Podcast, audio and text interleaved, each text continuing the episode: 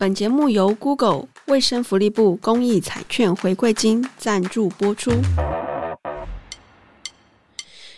哎，真不知道现在的青少年在想什么？干嘛这么哀怨？你不是找了很多资料吗？有啊，我上展翅协会的官网看了很多文章，还有听 Podcast 节目《青春怎么办》都好几个月了，我还是搞不懂青少年。拜托，青少年有那么好懂的话，他们就不叫青少年了。可是我们明明也经历过青少年阶段啊。可是青春期本来就是人生最特别的阶段啊，不管喜不喜欢，身体、大脑还有心理都会有很多变化。就是这些变化，让青少年充满能量跟想法。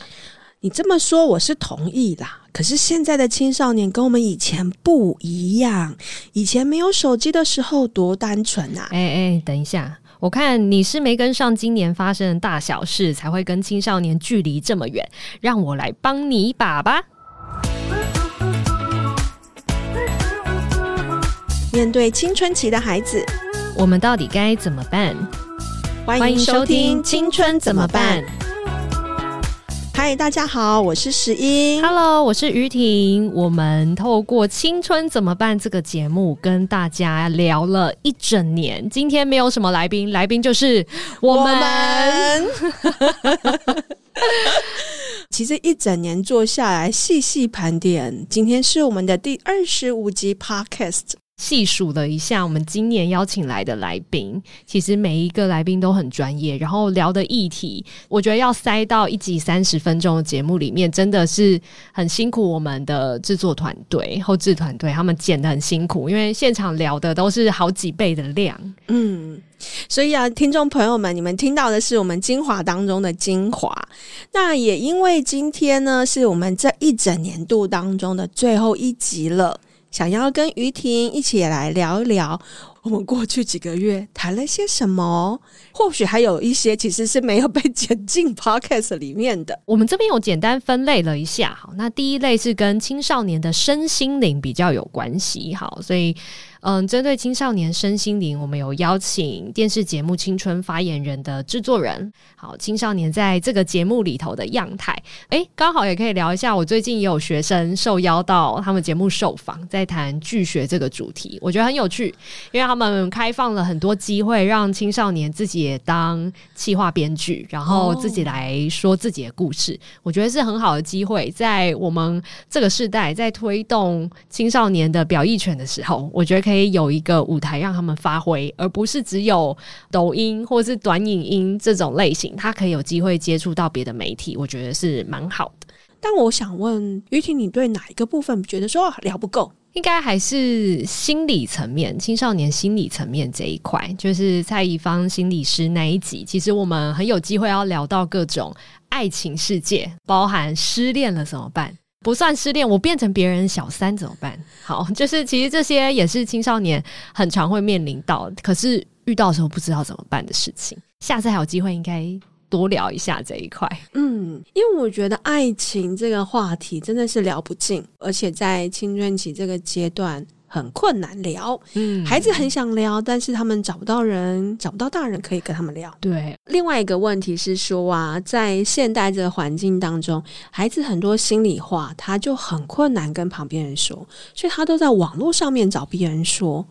那找别人说这件事情当然是一个好的事情，因为总是有诉说是一个好的管道嘛。但是如何找到对的人说，我是觉得有点可惜。说我们在这几集当中，我们没有太多能够再多聊一点点这一块的部分。嗯嗯，在网络上，嗯，但我们有另外一系列在谈青少年现实跟数位世界。我觉得这一块就真的是。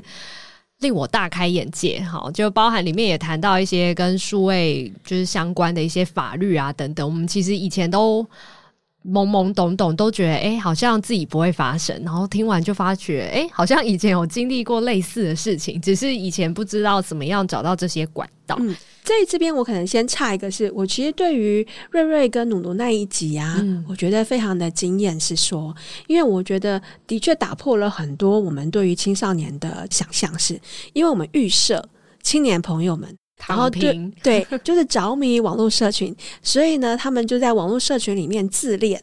但事实上，他们其实是分析的很清楚的，他们分别的很清楚，在哪个面向是哪个部分的我，那我仍然能够保有一个我的自己这件事情，而且是还蛮理性的。嗯，过去就会觉得说青少年不会想太多。但其实他们是有意识的在做一些事，嗯，没错，而且很有原则。我最近才发现到，有一些学生在使用社群媒体的时候，他有他自己的原则。比如说，虽然他可以接受看色图这件事，可是呢，他不会特别去下载未满十八岁不能下载的 App。我就说，为什么那里面超多你想看的东西？他说。这是我自己的原则，嗯，我不会，只要他有问说你是否满十八岁，我没办法勾，我手会抖，我就会不下载那个 app。嗯，给我身为一个中年的人来讲，我们不用用有色的眼光去看待预设孩子怎么样，但我们也需要陪着孩子一起来做一些为自己的行为负责啊，或做一些决定的事情。但是我觉得那个基本前提是我们得要先信任他们。嗯嗯，而且这些能力都是会需要被培养出来，他不会有一天满十八岁，他突然就拥有这些能力。没有，是在还小的时候，大人们就释放一点权力跟机会，让他慢慢的长出这些能力来。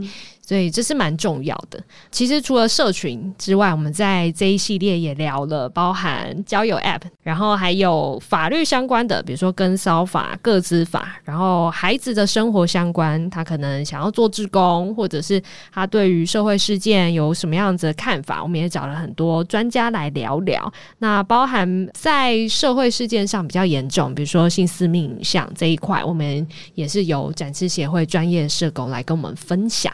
好，所以这些都是很好的资源，也是很好的话题，嗯，可以跟孩子们聊聊。我觉得这也是一个帮助我们去想一件事情，是现实跟数位时代其实是交杂的。我们其实没有办法把我的生活切割，说我只有纯现实或者是纯网络。而且我觉得这系列超适合石英，因为石英是。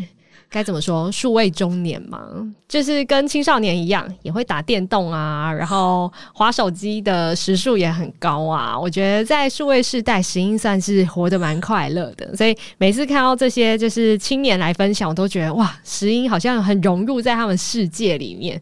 讲到这个，忍不住要分享一下，是在一些学校宣导的时候啊，如果是老师啊。都会说这些东西都是太难懂了，或者是说啊，这些啊影响孩子身心灵健康的东西啦。但事实上，觉得我们可能都需要去看待一个，是说，如果要跟孩子去聊他的生活，我们得要了解他带给孩子一些怎样的正向意义，为什么吸引他，他一定有他的原因嘛。那如果我们能够先承认他的吸引他的地方，然后可以跟孩子去聊的时候，其实后面我们要谈到我们的担心，也真的比较容易。我最近就在认识一个新的交友软体，它完全就是虚拟的人物。我要真先从捏我一个脸开始，捏我的身体开始，哦、像什么像养成游戏的概念吗？它不能这样养成游戏，因为它就是我，它就是我在这个平台里面。跟别人交朋友，所以我觉得总是会有些新鲜的东西出来。那面对这些新鲜的东西的时候吧，身为像是我这样的中年人，我就会小心翼翼嘛。然后说：“哦，那到底要怎么捏脸才对？”但是我发现青少年或者小孩子，他们完全不会在乎这些，他们动作超迅速的。嗯，怕的这件事情，让他们可以创作出各式各样的。分身，嗯，大人有时候会想要禁止孩子做什么事情，都是出自对于未知的害怕。他不知道他接触会变成什么样子，可是他自己也会怕，所以我也不要接触，那我孩子也不要。我们所有人都不接触，就不会发生事情了。可是事实上不是这样，因为数位化的关系，我们已经很难避免让孩子不使用任何数位平台。说到这个，我就想到我们第三系列，其实在谈青少年教养里面，赖圣阳心理师就有提到玩练生，其实家长也是要跟着孩子一起玩。我们进到那个情境里面，就像石英讲的。反正我不知道嘛，我们先进去看那是什么，那就会知道里面有哪一些东西是吸引孩子的。那孩子想在那边留下什么样子的印记？他想要让别人认同他什么，看见他什么？他也许想在里面也证明自己什么样的能力。那如果我们不接触，其实就会错失掉孩子这一部分的成长。我也觉得蛮可惜的。嗯，没错。的确，在今年科技的发展是一个非常瞩目的话题。我们从年初 AI 或者 ChatGPT 非常的蓬勃发展，我们也都觉得它会立刻大幅度的改变世界。到现在十二月了，好像也不如我们想象中的那么的大爆发。但是我个人其实还是乐观的，是说在孩子的世界里面，它已经是改变的。举例来讲好了，像是 AI 电脑生成的这个部分，我们过往啊，展翼协会在检举热线收到的那个检举比较少这种 AI 合成的状态。但我得要老实说，今年其实变得非常多了。代表着年轻的朋友，他们已经很成熟的会去使用 AI 生成的技术。虽然在检举热线上面看到的不会是好事啦，嗯，但是这代表着是这项技术，其实在孩子的生活当中，已经是他们非常会运用的一项技术。确实，我同意石英讲，改变他们的生活很多，在科技的部分，社群媒体也是，它的能量越来越多，然后各种形态，包含短影音，其实今年也有很多新的规则出来。这两天我在看苏逸飞，哈，这个也是青少年 YouTuber，这个哥布林有介绍，还有跟他聊天嘛，哈，我就看他如何创作一首抖音神曲，哈。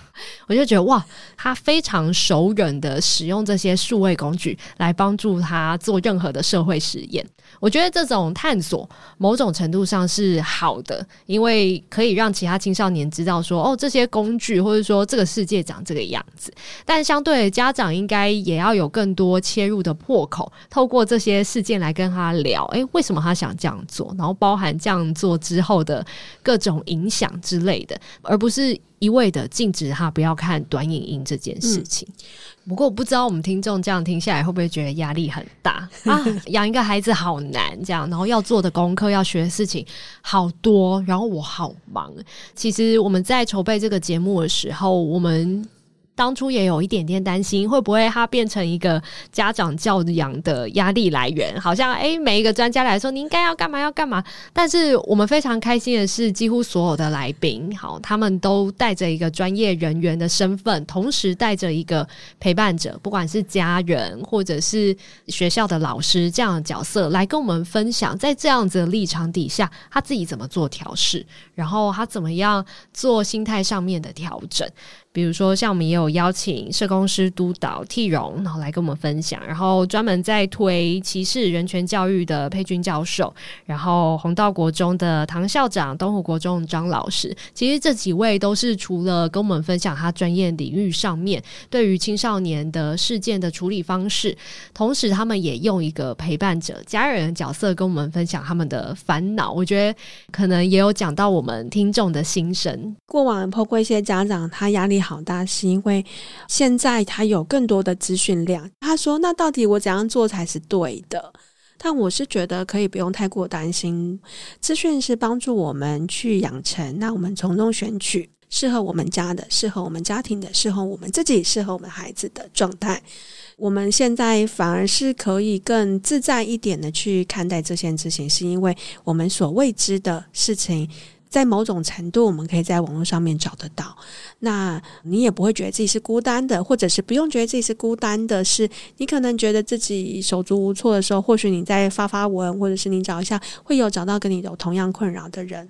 我觉得最重要的是，每一天都可以许一个小愿望。那你期待你自己变成一个什么样的家长，变成一个什么样的大人？你期待你的家庭朝什么样的发展？那这些愿望就是一个很好的动力，就会帮助你厘清。那我现阶段需要什么样的资源？需要什么样的专业帮助，来让我的家庭可以更有突破？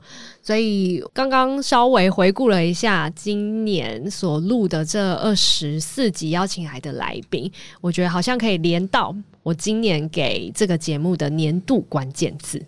等等，倾听。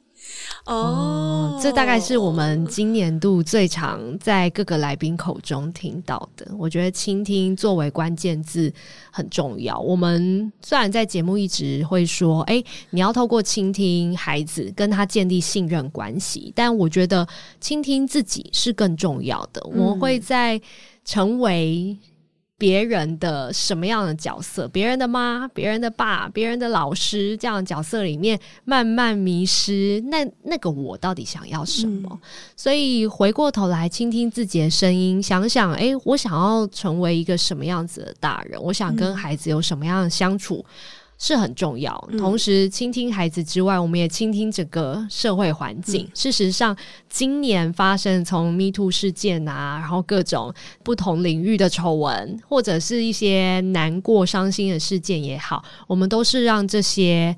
可能平常没有机会发声的人，他可以透过新闻媒体、透过各种影视的方法，甚至是数位环境，告诉大家他想说什么话。那其实大部分大众都在练习扮演一个倾听者的角色。我同意，我也觉得这是很重要、很重要的一个元素。我的跟你可能有一点像，但我的关键字会是真实。的确，网络世界嘛，我们很容易有不同面向的自己，或者是我们希望在人前扮演一个别人希望的样子。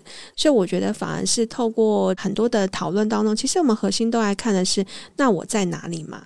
我会做的这个决定，我是怎样状况之下做的决定，或者是我怎么去看待我的孩子做的这个决定。可能更重要的是，我们人跟人很真实的揭露。那我也可以不害怕的让孩子知道我的害怕，甚至我的不知所措，或者是我的愤怒。嗯，那我也能够看待孩子展现在我面前的他张牙舞爪，或者是恰牙牙的样子。他的内心，他是否愿意透过我的主动袒露，孩子也愿意袒露真实的他在我面前。没错，所以真实跟倾听，请听真实，好，我们节目年度的 最重要的关键字，期待我们听众大家都可以透过倾听真实，然后找到解决青春怎么办的方法。没错，然后找到心之所向。接下来我们当然还要来聊一点遗珠之憾。二十五集当然没有办法讲所有跟青少年有关的议题。那我们今年到底？我们两个还想聊些什么呢？石英，你我会先讲掉你的听众朋友们。我们之前有先偷偷的聊了一下，我们很有共鸣。所以战争的确是一个我觉得很想要聊，但是好像比较困难放在今年去聊。而且其实从最早乌克兰战争的时候，或者是阿富汗的事件，因为我的确看到数位环境下的难民议题，尤其是儿少的处境，其实非常的艰辛的。那当乌克兰战争到以阿之间的问题，嗯、其实是很严。重的，但是我们的确比较少去谈。嗯，然后仔细回想起来，其实从好几年前就有叙利亚内战，然后也门内战之类，就很多这样国家发生战争的事情。可是台湾好像一直处在一个我们好像会遇到，但不知道什么时候。然后大家觉得我避免谈这个议题，它就不会发生这样的感觉。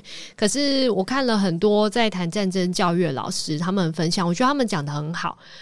唯有你真的清楚了解战争真的发生的时候，我们该怎么办？你做好准备了，我们才知道要怎么预防。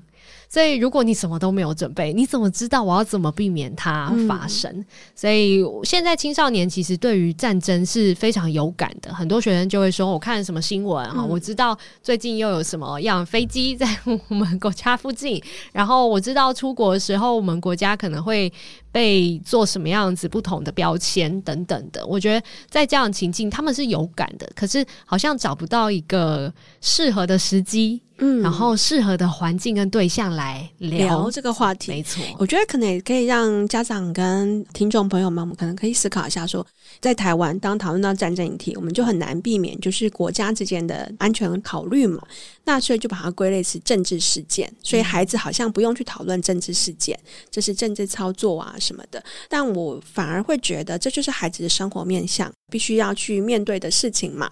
所以我觉得反而是可以很好的。去跟孩子去讨论战争，嗯，然后以及战争的意义，那我们怎么去思考？你想要怎么做？你想要的未来是什么？跟我们可以做哪些准备？不要把它只归类成政治事件。嗯，没错。而且像这两年，今年、明年，好像去年都有选举，选举就是一个很好的民主教育的机会。但我们实在太少跟孩子谈，然后简化到觉得民主好像就只是投票。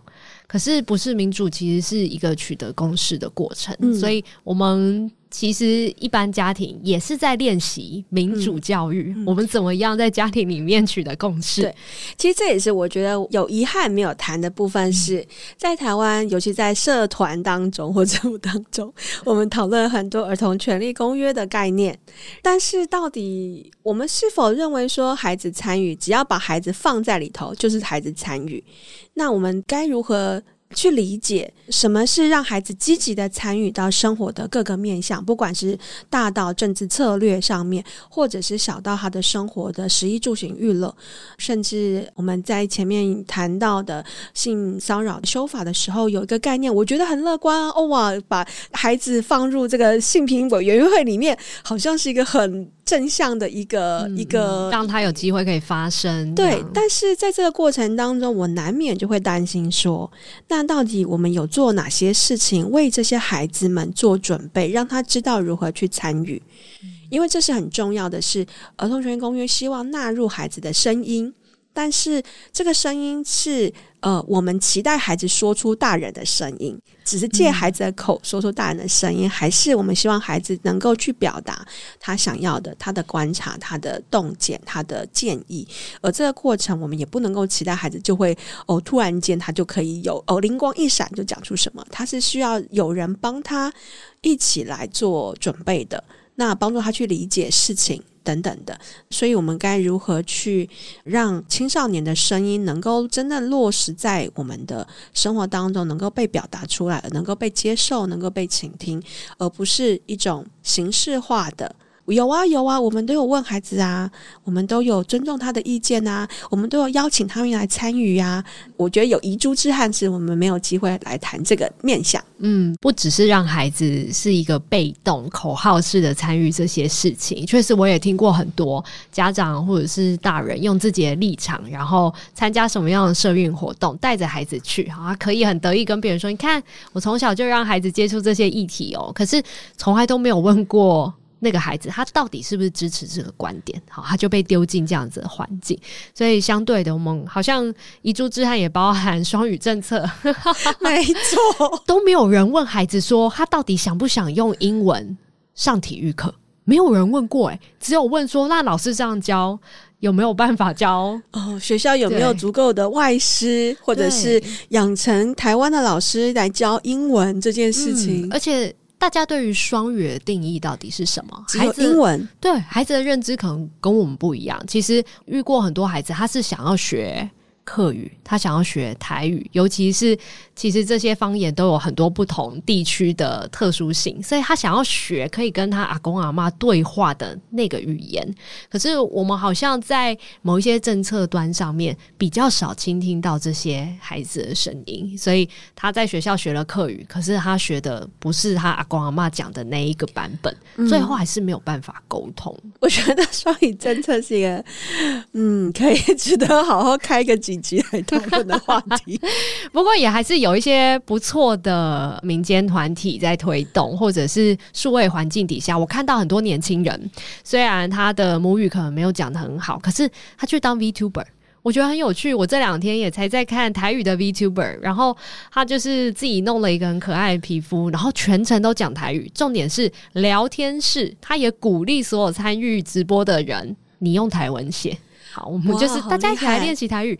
虽然你听得出来他的口音不是很纯正，好，可是他很努力。然后大家会在聊天室跟他说：“哎、欸，他都要哪一个讲错啦？怎么样？哎、欸，讲这个说法更好啊！”我觉得那个友善的环境会让。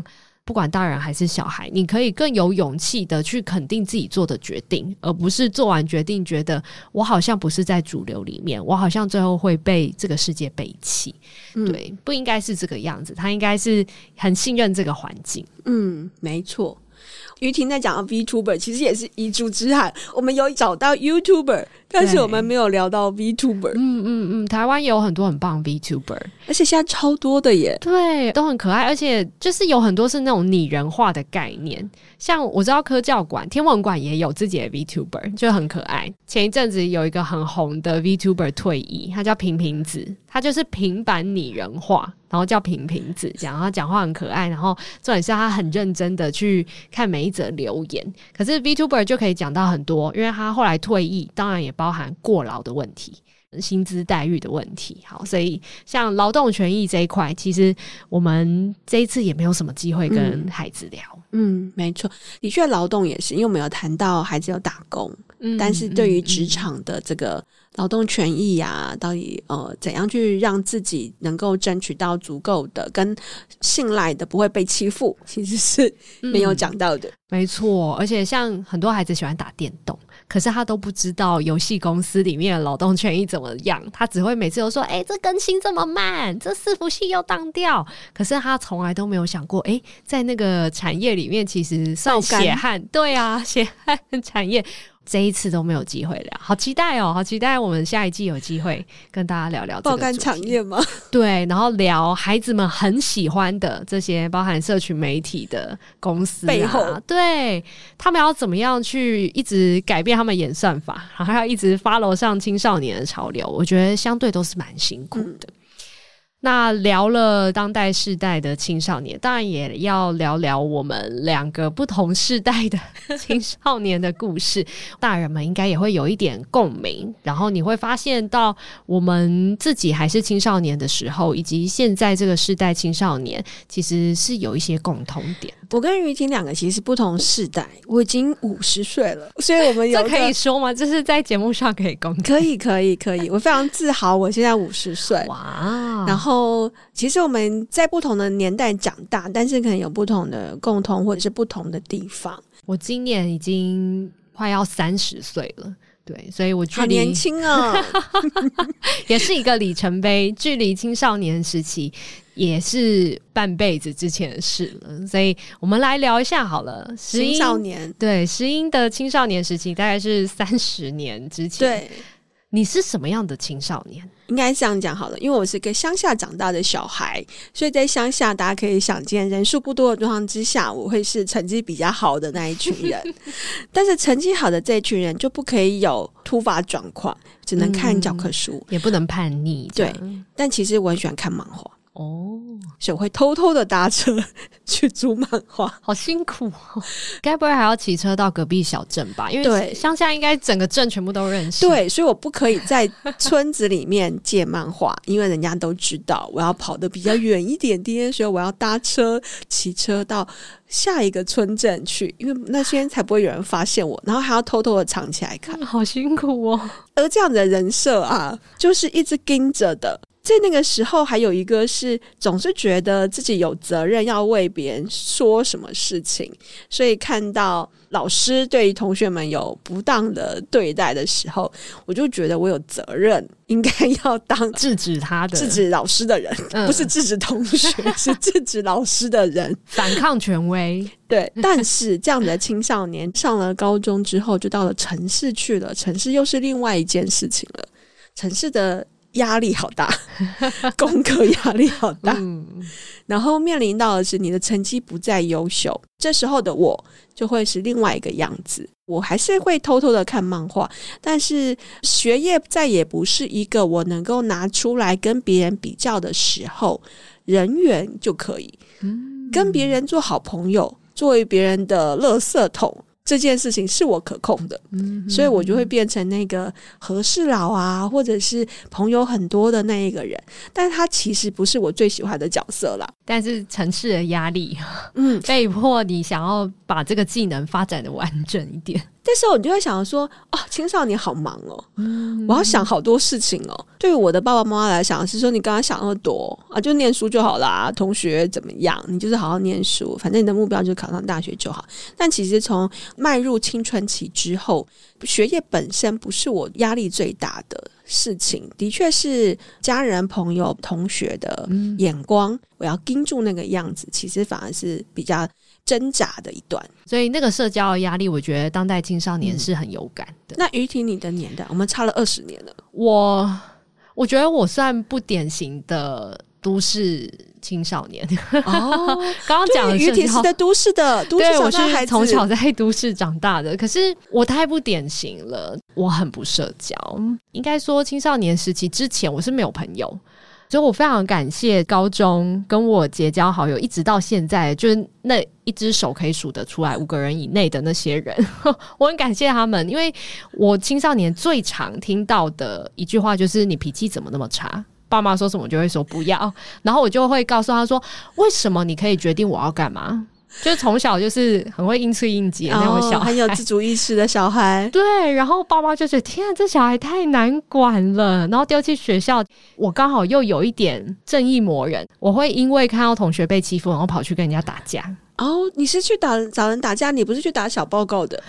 不是因为我觉得老师好像没不太能帮上忙，OK，就是那个时候不知道为什么对老师的信任没有那么高，就是也有不错的老师，但是就会觉得好像自己处理比较快哦。可是我完全没有注意到，大家看待我已经是一个很不好亲近的人。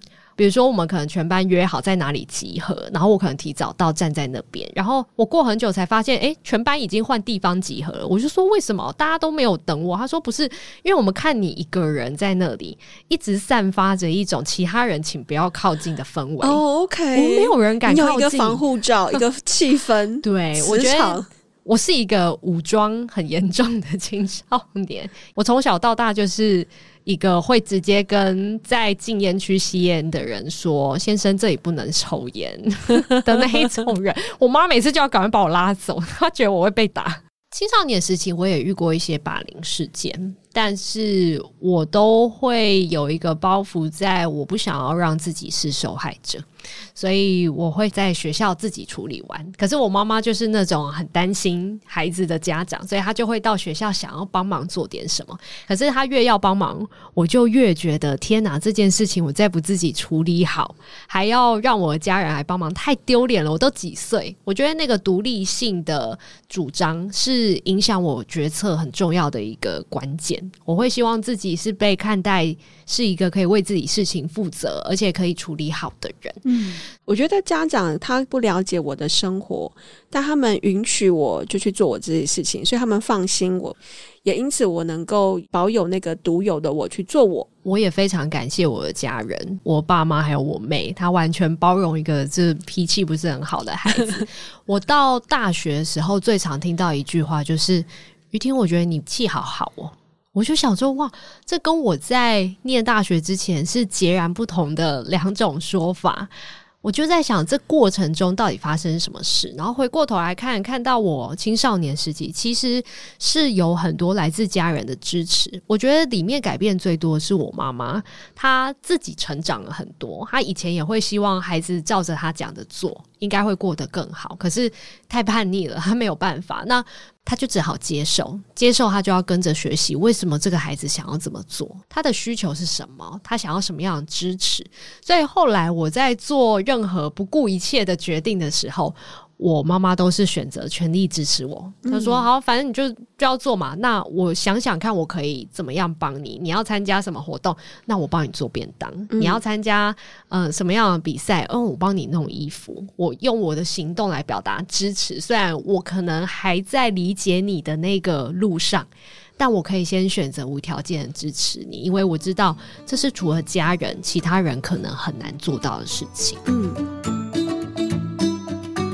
先来问石英好了，在青少年的时期，有没有最担心的事情？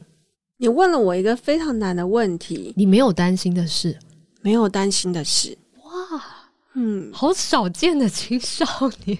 即便到现在啊，我都会觉得说要谢谢家人，嗯、是因为他们总是在资源没有那么充足的状况之下，他都让我觉得我不用害怕。或者是说，哦，学业这件事情没有那么好的时候，你也不用担心，就是你总是会有出路这件事情。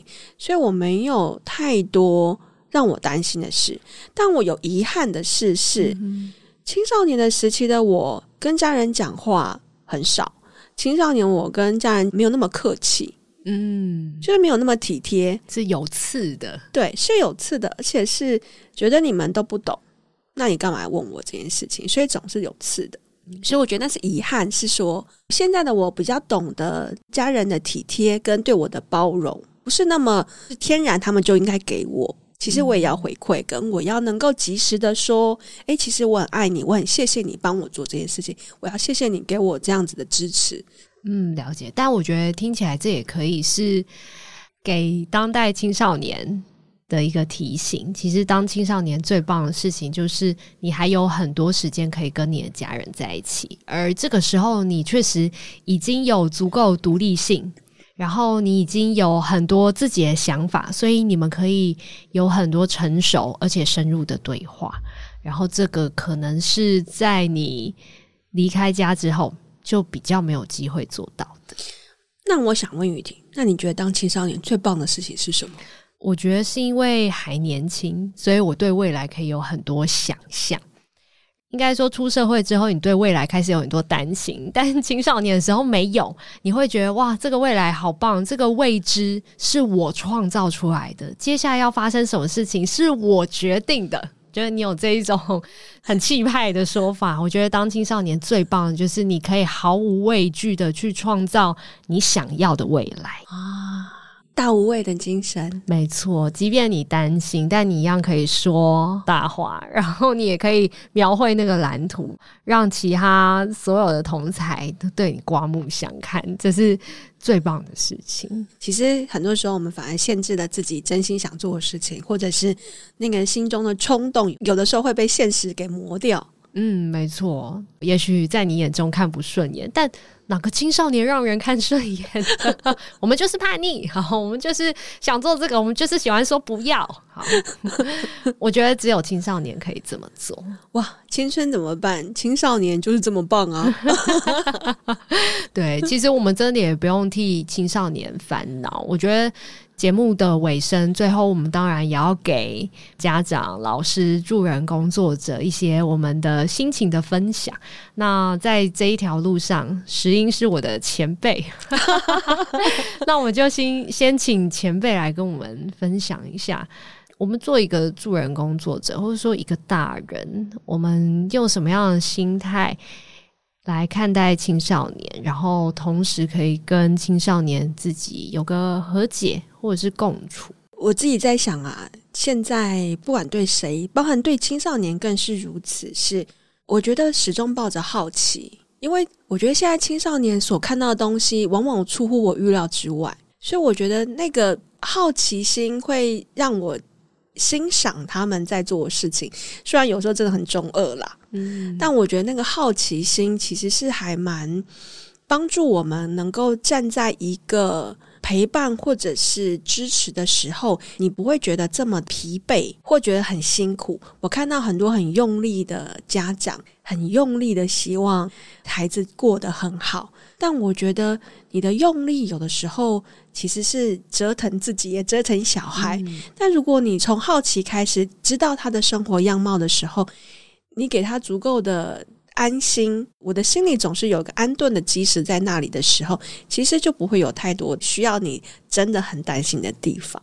所以我觉得从好奇心开始，你去好奇孩子的生活，好奇孩子的每一天的变化，然后愿意的成为跟他一起去学习的人的时候，其实你不用讲大道理，你也不用担心孩子不跟你讨论，你们会一起碰到很多麻烦。但是他绝对不会是不可克服的，所以我觉得先从照顾好自己开始，好奇孩子生活的每一天的变化，自己先安顿好，也才能够成为孩子安顿的力量。事前把自己准备好很重要。嗯。我常常听到很多大人会说：“诶，小孩都不相信我啊，他都不会跟我讲他学校发生的事啊。”可是反过来问。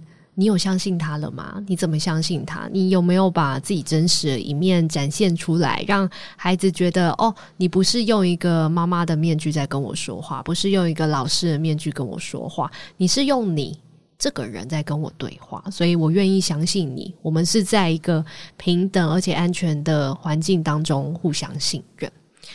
我很喜欢石英谈好奇的部分，因为这跟我自己对对我自己的期待。也很像，我期待生命它不是追寻成功的过程。我们有时候会很重视那个结果，但既然来，就当做如果我们只来一次，我们生命应该是各种体验的总和。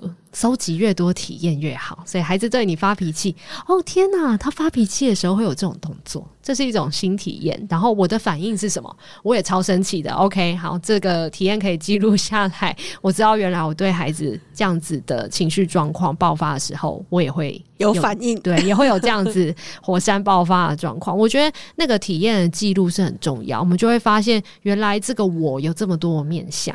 当你认识自己越多的时候，你就可以。从自己出发去同理，原来孩子的这些面相不是无来由的。我也有生气难过的时候，他也会有，他也会有无奈，然后不屑的时候，我也会有。当你把自己各种拼图凑齐的时候，你就自然可以换位思考，然后更容易的去倾听孩子他的需求，因为你会在这个过程中找到你们情感上的共鸣或者相似处。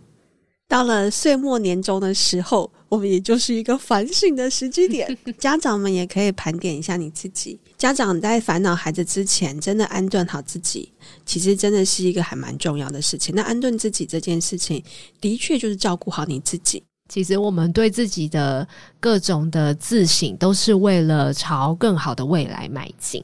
然后也很感谢听众以及我们制作团队，哈，一路这一年陪伴我们二十五集，到我们最后一集最后一刻。我知道有一些听众，他真的是从第一集听到最后一集。我不知道我们分享的内容对于你有没有帮助，但是你就是想找人听听看他们在聊些什么，这样也很好。其实人需要的。就是彼此互相依偎，所以也想要祝福我们的听众朋友，你都可以珍惜一路上的缘分，你都可以好好善待这些缘分，不留任何的遗憾。